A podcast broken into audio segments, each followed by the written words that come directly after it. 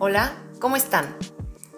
Bueno, hoy en Mujeres en la Ciencia vamos a hablar de una de las científicas más importantes de la historia, aunque probablemente no hemos escuchado mucho de ella.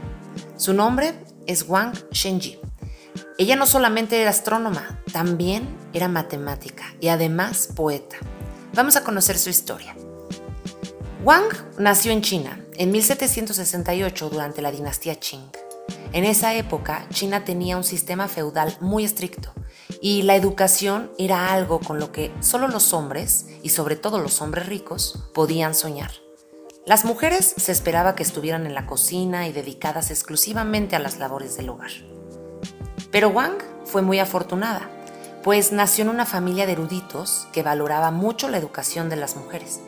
Su abuelo y su papá le enseñaron astronomía y matemáticas, y eso hizo que se enamorara de estas dos ciencias.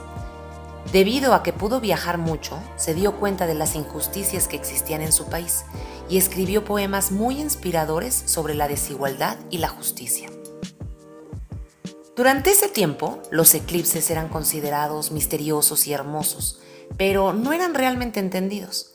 Wang tenía teorías sobre cómo y por qué sucedían estos fenómenos y creó su propio modelo para comprobarlos. Su modelo era sencillo, pero extremadamente brillante.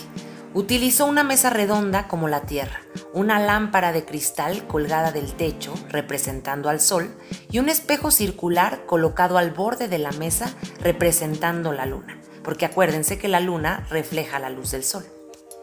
Moviendo estos tres elementos pudo comprobar sus teorías sobre cómo se producen los eclipses. Wang también midió las estrellas gracias a su telescopio y explicó la rotación del sistema solar. Pero además de astrónoma, también era una excelente matemática y desde muy joven se volvió una experta en trigonometría.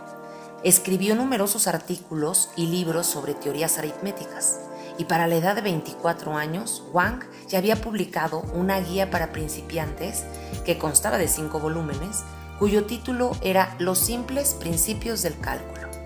Durante sus trabajos se enfocó mucho en simplificar las operaciones matemáticas como multiplicaciones y divisiones para que fueran más fáciles y por lo tanto las matemáticas se hicieran más divertidas. Wang Shenji vivió solo 29 años, pero es recordada como una de las mentes más brillantes de China y del mundo, por supuesto. Su trabajo en astronomía, matemáticas y sus maravillosos poemas revolucionaron el mundo en el que vivía e inspiraron a muchos de los científicos que vinieron después.